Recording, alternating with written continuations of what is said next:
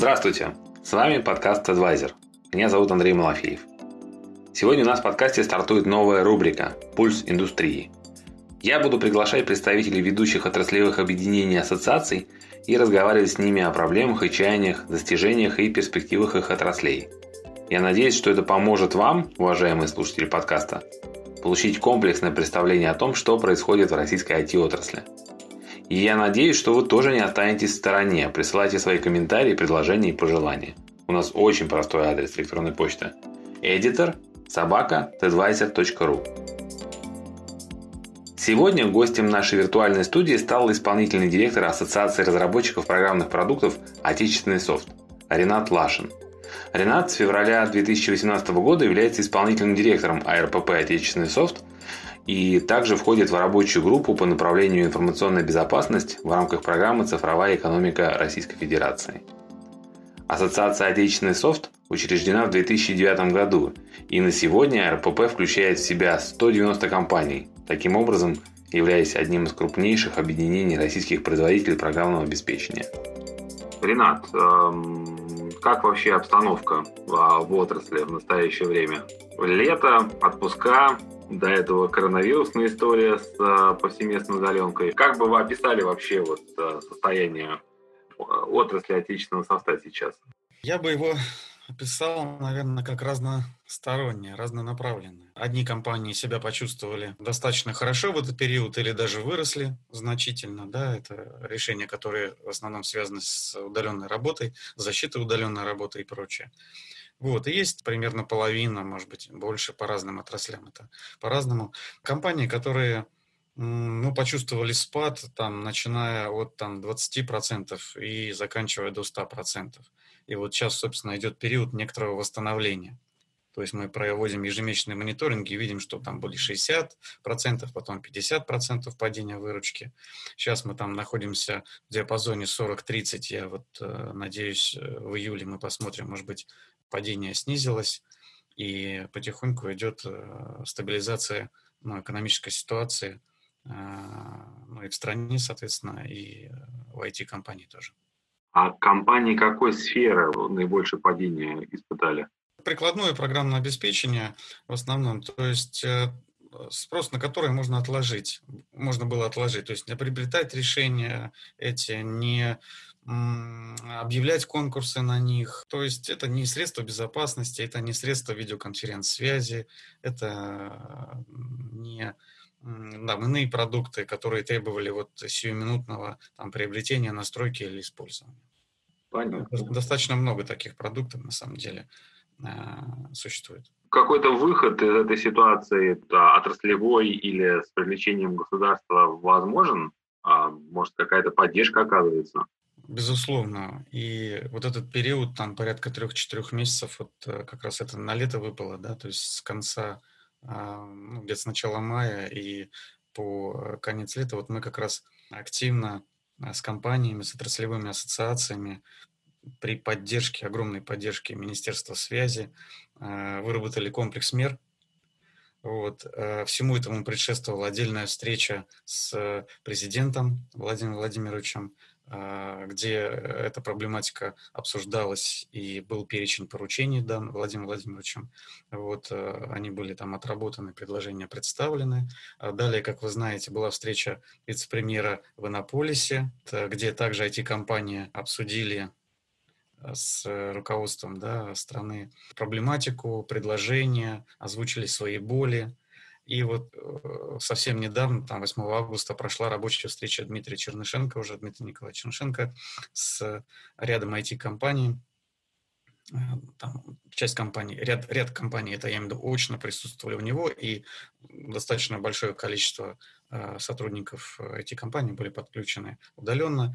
Э, это была рабочая встреча, где также обсуждались уже, прорабатывались там новые предложения, решения, э, в том числе, которые там обсуждались в Иннополисе, ну и далее более широкая повестка уже была озвучена здесь вот на последнем рабочем совещании. Кроме этого, планирую, что такие встречи будут достаточно регулярные. То есть, отвечая на вопрос более кратко, отрасль безусловно, сигнализировала да, о проблемах, возникших с коронакризисом. Да.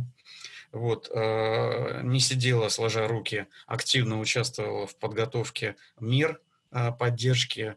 Э, все эти меры активно также обсуждались в средствах массовой информации, проводились рабочие встречи. И я хотел отдельно поблагодарить руководство Минкомсвязи, и членов нашего правительства, которые вот курируют IT-направление. И лично, конечно же, Владимир Владимирович, огромное спасибо за то, что услышали и э, помогают отрасли не только э, стабилизировать да, ситуацию, но и способствовать э, активному развитию. Я так понимаю, экстраординарная ситуация, она потребовала экстраординарной синхронизации. А какие меры вот наиболее, на ваш взгляд, наиболее действенные, которые, возможно, уже начали действовать, либо вступят в ближайшее время и свой эффект покажут? Здесь, э, на самом деле, был отработан целый комплекс мер, и они действительно разнесены по времени. Есть некоторые отложенные меры, отложенные, в смысле, они вступят с 1 января 2021 года. Это вот снижение страховых взносов для IT-компаний с 14% до и 76%, это очень важно, потому что основной расход а, как раз основные средства, которые расходят эти компании, это на фонд оплаты труда, и снижение вот этой нагрузки – это большое им подспорье для компенсации расходов, для вложения этих средств в развитие компаний, в привлечение новых высокоэффективных, да, оплачиваемых кадров. Также руководством страны была предложена мера по снижению налога на прибыль с 20% до 3%. Это тоже очень действенная мера. Она отложена еще в том числе, потому что сейчас некоторое падение да, у IT-компаний с точки зрения прибыли. У кого-то ее нет вообще, и через некоторое время, мы надеемся, она появится. Но э, в перспективе, там, среднесрочной, э, безусловно, эта мера окажет э, очень действенное влияние на развитие отрасли. Э, ну и э, важный был момент – это поддержка спроса. Вот э, падение выручки в том числе было связано с тем, что резко упал спрос. Да? Были приостановлены контракты, была отложена оплата по действующим контрактам, не объявлялись конкурсы, как я говорил. Да? И вот здесь очень важно было сформировать спрос на отечественные решения, программные, программно-аппаратные. Там пред, пред, предлагая, предполагается выделение кредитов льготных как вендорам, разработчикам, да, так и заказчикам на внедрение российских решений. Такие уже постановления правительства там приняты. Вот, например, 974 постановление июльское, где э, в ряд постановлений о мерах поддержки внесены соответствующие изменения. Также активно э, работают фонды, э, Российский фонд развития информационных технологий, фонд Сколково, фонд Бортника, ну и другие участники, которые активно поддерживают отечественные IT-компании. Ну, они с точки зрения финансирования поддерживают, а вот с точки зрения спроса, то есть кто эти возможные покупатели, которые заинтересуются а, стимулированием спроса? Это госком, госкомпании, это госорганы, это частные компании? Да, хороший вопрос, уточняющий. Да. А, я сейчас сказал о мерах поддержки как бы в целом, да, о комплексе. Mm-hmm. Но предусматриваются, конечно же, безусловно, меры поддержки для, э, ну, для заказчиков. То есть, как мы знаем, переход на российское ПО, он в том числе связан с расходами не только на само ПО, да, но и, а, и на интеграцию, на приобретение, возможно, не только этого программного обеспечения, а комплекса программного, программных компонентов, да, чтобы заместить угу. прям целые, целые решения иностранные, которые сейчас э, уже настроены, да, и работают в госкорпорациях, например, или госкомпаниях, ну, госкомпаниях, да. С точки зрения, кто эти заказчики, это, конечно же, федеральные органы исполнительной власти, безусловно, это госкомпании, у которых, у большинства из которых утверждены уже планы перехода на отечественное ПО. Э, остальные, кто еще не перешел, они готовят такие планы. Ну и, э, конечно же, иные участники взаимодействия, которые, э, ну, промышленные предприятия, например, да, вот, подведомственные организации, которые также находятся в этом процессе, в процессе перехода на отечественные решения. А вот мне просто интересно даже, насколько а, тот спектр софта, который делают наши разработчики, которые в реестр включено, он э, закрывает э, потребности клиентов? Вопрос неоднозначный. То есть э, это, это зависит от как самого софта и области его применения. Да?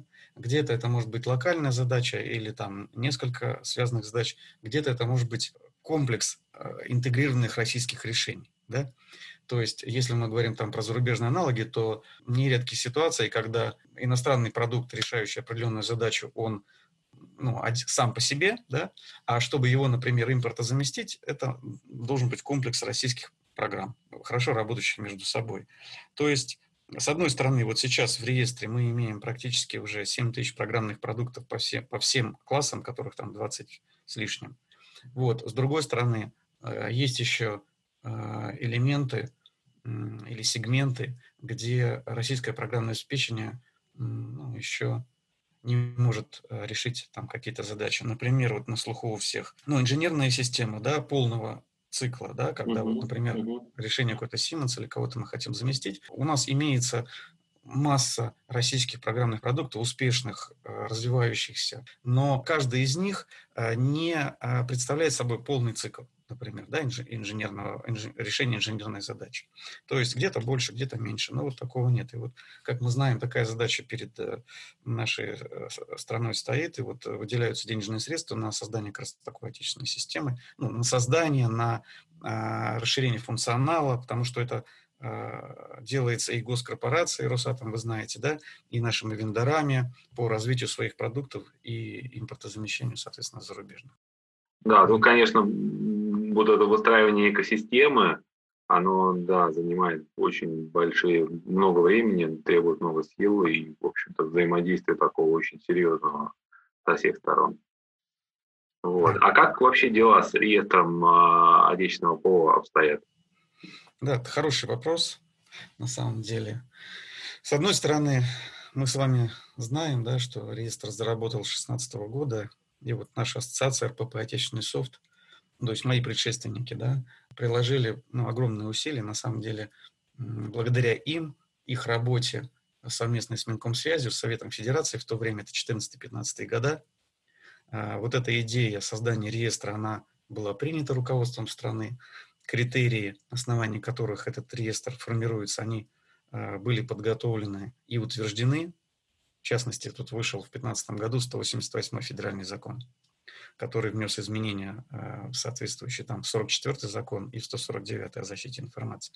И вот, вот эта сущность, реестр появился да, на тот момент. И вот хотел напомнить нашим слушателям, что на самом деле задачи ставились такие, да, что нужно было с помощью реестра да, расширить использование российских программ, вот, э, подтвердить их происхождение, то есть определить их российскость, отделить российские от нероссийских, да, по определенным критериям. Ну и, конечно же, те э, программы, которые попали в реестр, они, соответственно, и претендовали на меры государственной поддержки. 44 223 ФЗ, да, и в, в, этом, в этом ключе. То есть, э, например, как мы знаем с вами, федеральные органы исполнительной власти обязаны да, закупать э, российское программное обеспечение, если, если оно соответствует да, всех, всем им требованиям. Если каким-то требованиям э, не соответствует, то они э, готовят соответствующее обоснование, да, и если все подтверждается, там в каких-то случаях могут приобретать зарубежные. Вот, в последнее время таких случаев, как мы видим, все меньше, точнее, все больше случаев, когда заруба, закупается российское программное обеспечение, доля растет. Но э, опыт вот 16 -го года, да, 16, 17, 18, практически 4-5 там, лет, да, угу. показал, что идея себя оправдала, рест работает, это, это эффективный инструмент, но появи, накопился опыт того, что регламентные там определенные процедуры ну, э, показали недостаточную свою эффективность. О чем я сейчас здесь говорю? Например, э, сроки рассмотрения заявлений получались несколько больше, чем они запланированы. Например, сейчас заявитель вносит свое заявление, э, у члена экспертного совета там имеется 30 дней да, на то, чтобы его рассмотреть. Если эксперт видит нарушение, запрашивает информацию, значит, э, ведет иную, иную какую-то деятельность, я имею в виду, связанную с получением этой информации, ожиданием этой информации, то срок осмотрения, в принципе, по регламенту может быть увеличен вдвое, там, ну, до, до 60 там, дней примерно. Вот. Ну, есть случаи, когда, ну, даже, может быть, достаточно много таких случаев, когда сроки не только там 2 месяца, и 3, 4, и 5. Да, это вот один момент. Это зафиксированные факты, но... Ну да, неоднократно уже да. Так получается, да. Далее мы с вами э, что еще видим? Э, заявление даже так скажу, о э, решении эксперта заявитель узнает уже после, когда принято уже решение об исключении его продукта. Общественная ассоциация, э, да, общественное объединение выступали за предусмотрение какой-то там апелляционной процедуры или еще чего-то там. Сейчас вот я вначале просто описываю проблематику, а потом расскажу, расскажу собственно, что, что ну, сейчас было недавно предложено. Далее, э, сами члены экспертного совета испытывали тоже некоторые затруднения с тем, что огромное количество заявок поступает да, на рассмотрение. Помимо дистрибутивов, в последнее время стало все больше облачных продуктов появляться. В какой-то момент было принято решение подключать центр компетенции, восход, да, к тому, чтобы проводить дополнительные экспертизы и тому подобное. Вот накопился некоторый такой пул а, даже не проблем, а назову я их как бы шероховатости, да, которые, в принципе, э, хорошо было бы исправить. И э, члены экспертного совета начали вырабатывать такие меры. И вот буквально недавно вышел протокол э, экспертного совета от 17 июля, он 401 ПР, его можно найти на сайте реестра Минкомсвязи.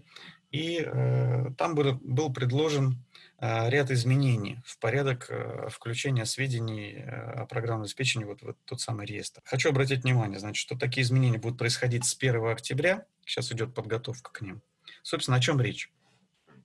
С 1 октября, повторюсь, значит, Центр компетенции по импортозамещению в сфере ИКТ, который возглавляет Илья Исович Масух, а, будет обеспечивать проведение предварительной профессиональной экспертизы всех поступающих заявок. Почему было предложено такое решение?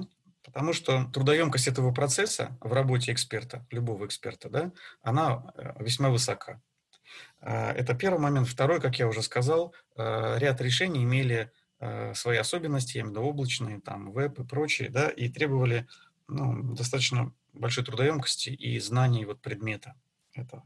А мы полагаем, что перевод этой части работы в профессиональное русло, передача их в профессиональные руки, позволит как ускорить проведения таких видов работ, так и повысить качество. Конечно же, по посмотрим э, за тем, как этот процесс пойдет, и если нужно, конечно, какие-то еще решения примем, если понадобится, да, как-то докрутить, дорегулировать эту задачу.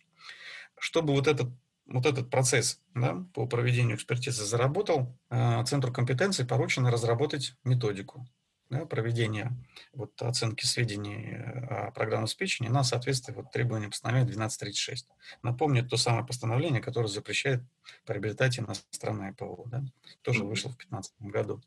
Ну, да, а, что да, еще? Да. Это, это не все новации. Важным решением стало то, что теперь э, Минкомсвязь а, будет уведомлять заявителя о причинах предлагаемого исключения ПО из реестра ну, заблаговременно.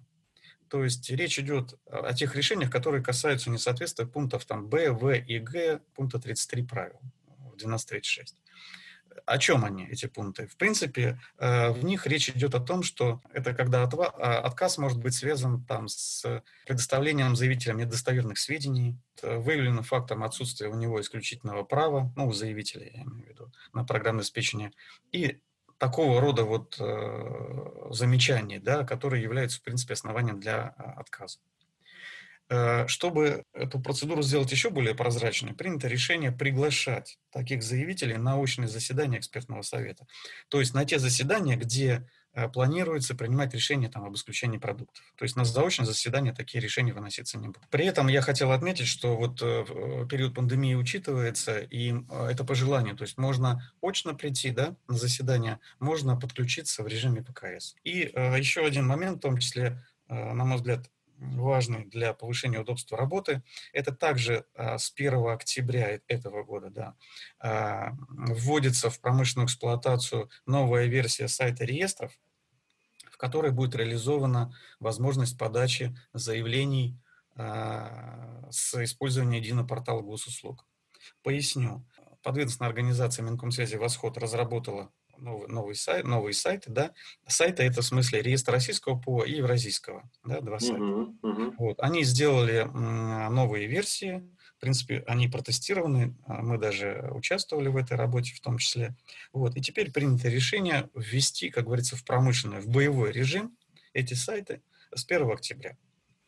Вот. Мы полагаем, что э, это тоже существенно повысит и открытость, и удобство подачи сведений да, через единое окно. При этом я хотел отметить, что вот центр компетенции, который будет проводить профессиональную экспертизу, он будет работать а, как бы в полный цикл. То есть они будут смотреть, а, какая информация вот да, через портал поступает полноту этой информации, качество информации. При необходимости они будут дозапрашивать эту информацию. Далее, если все хорошо, они в установленные сроки, там э, в протоколе написано, что в течение 12 дней да, они будут проводить значит, экспертизу, и, э, соответственно, результаты будут поступать на рассмотрение членам экспертного совета, которые вправе согласиться, или если они считают, что их результаты они могут самостоятельно провести, да, их результаты самостоятельной экспертизы э, отличаются от предварительной экспертизы, могут внести э, предложение по другому решению, да, то есть принять, не принять, отправить на доработку, то есть такие варианты предусматривают. Как вообще, насколько востребован реестр в плане того, как э, часто происходит э, взаимодействие по внесению в него новых записей?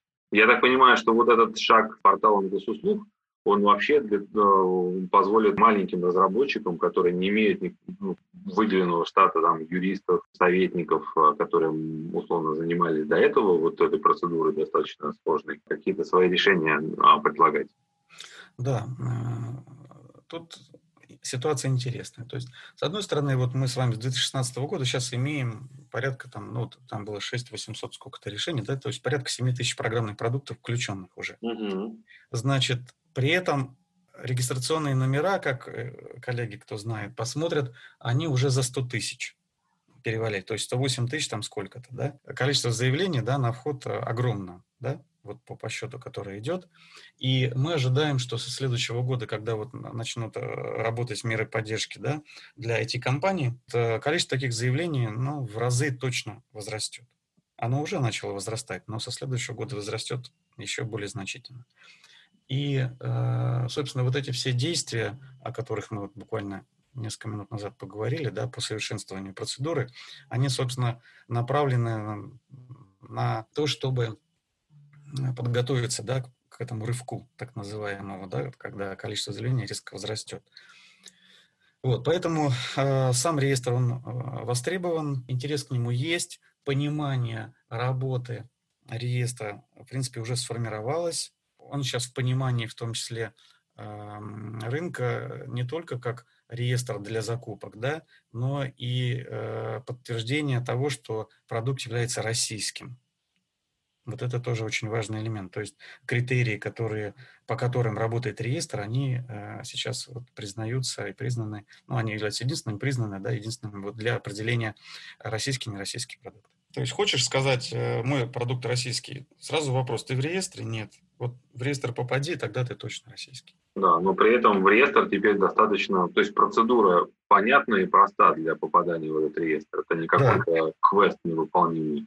Да, она, она становится более прозрачной. То есть, с одной стороны, я сейчас э, мы, мы не говорим о том, что реестр плохой или э, что-то в нем не так, да, я имею в виду. Мы говорим о том, что работа по упрощению, значит, прохождению вот этого квеста, да, так называемого, она проведена. И э, сейчас должно э, быть и легче, и, про, и, и быстрее да, попасть в реестр. Ну, мы так, так себе думаем. Что еще, чем еще живет индустрия? Что вот еще такое вот э, прям в ожидании чего все? Ну, а мы, мы говорили о том, что этот год был непростой, но мы отметили с вами, да, что диалог отрасли с министерствами, с правительством – а, в этом году получается, получился и получается такой, которого не было вот э, на нашей памяти никогда. Да? И вот эта возможность, которая появилась да, в принятии законопроекта да, об утверждении мер поддержки, а, мероприятий в Иннополисе, мероприятий, э, связанных с рабочими встречами Дмитрия Николаевича Чернышенко, она, конечно, беспрецедентна. Скорость вот этих решение, она просто, конечно, для нас была запредельна. Но есть и шероховатости. То есть закон был принят, за что огромное спасибо. Вот, конечно, вклад РПП также немал э, в эту деятельность, да, но я хотел сказать о том, что э, кое-что и не успели туда включить. Да? Вот, есть там некоторые предложения, я сегодня не буду их озвучивать, я думаю, там отдельно поговорим, подготовимся, но есть некоторые предложения по уточнению положений вот принятого закона. В осеннюю сессию, когда выйдет Госдума, это вот совсем скоро уже случится, мы будем совместно с Минкомсвязью, с правительством, с экспертным сообществом. Ну, донастроим немножко законопроект, с 1 января он вступил наиболее комфортным, эффектным, вот, эффективным образом да, для IT-компаний. Вот такой диалог уже ведется, почему я его анонсировал, он уже ведется, э, ряд предложений уже были озвучены, но он ведется в двух э, плоскостях. Первое – это вот идейная составляющая, то есть какой посыл, да, надо сделать то-то, то-то, то-то. Вот. Вторая составляющая – это уже такая юридико-техническая, да, это когда мы уже в действующий закон вносим, да, после того, как мы подходы все согласовали, вносим уже нужные формулировки и оттачиваем их. А, друг, э, ну, как бы оттачиваем их до уровня, чтобы они не имели э, разночтений, ну, как бы таких, да, явных. Скажите, пожалуйста, вот последнее время, там, допустим, за последнюю неделю, две недели, да, были какие-то новости, события, на которые вы обратили внимание, и которые, по вашему мнению, повлияют способны на отрасль или хотя бы показывают какие-то там потенциальные тенденции, которые будут происходить в ближайшее время? Андрей, были.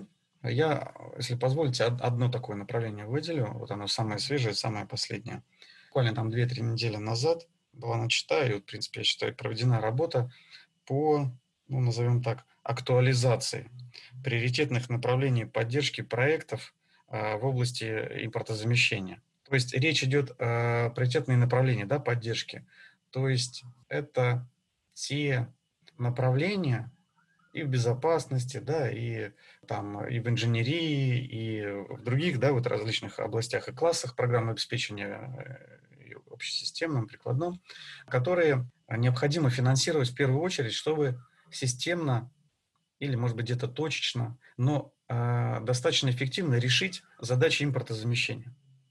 То есть вот мы с вами несколько ранее говорили о том, что, например, нет там инженерных систем полного цикла, да, например, еще чего-то там. Угу. Вот, в принципе, э, цель этих приоритетных направлений, она состояла вот в такой, знаете, победоносной, да, какой, то есть выявление вот этих областей, которые в первую очередь нуждаются в э, финансировании, в развитии, да, в интеграции каких-то продуктов, в портировании этих продуктов, там, в том числе на российские там, процессора и прочее, да, вот, э, и э, передачу их фондам, да, вот мы их сегодня называли Эрфрид, э, называли Сколково, Бортник, Бортника, на то, чтобы они выделили на это деньги, да, то есть профинансировали компании, и такие продукты мы там в течение года, двух-трех там, в зависимости от э, как работают фонды, мы получили. Таким образом, а, мы бы сделали, мы сделаем обязательно, мы сделаем еще дополнительный рывок и э, импортозаместим те там направления или ниши,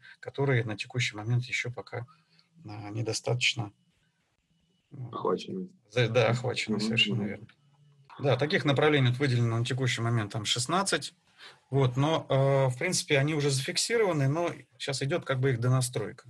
Вот общественное объединение, э, я имею в виду как, вот, как наша ассоциация, да, которая активно в этом участвовала, вот они как раз такую, такой мозговой штурм вот совсем недавно проводили. Сейчас это уже на уровне Минкомсвязи, э, эти все предложения. И, в принципе, фонды уже с ними там знакомятся. Вот, мы ожидаем, что в самое ближайшее время они кристаллизуются в какой-то документ, который будет являться как бы таким, ну, как бы основополагающим, да, для вот, для входа, для отбора компаний российских. Ренат, спасибо большое. А, мы будем держать руку на пульсе индустрии и еще, конечно, неоднократно с вами встретимся. И как уже мы проанонсировали, следующей темой нашей встречи как раз будет внесение дополнительных изменений в закон о налоговом маневре. Спасибо за уделенное время и будем на связи. Спасибо, коллеги. Всего хорошего. До новых встреч. Сегодняшний выпуск программы «Пульс индустрии» подкаста TEDvisor подошел к концу. Где бы вы ни слушали нас, пожалуйста, поставьте нам оценку и оставьте ваш комментарий. Это поможет другим людям узнать о нашем подкасте. Я и команда подкаста TEDvisor ждем ваших комментариев, предложений и замечаний. Спасибо за внимание и пока!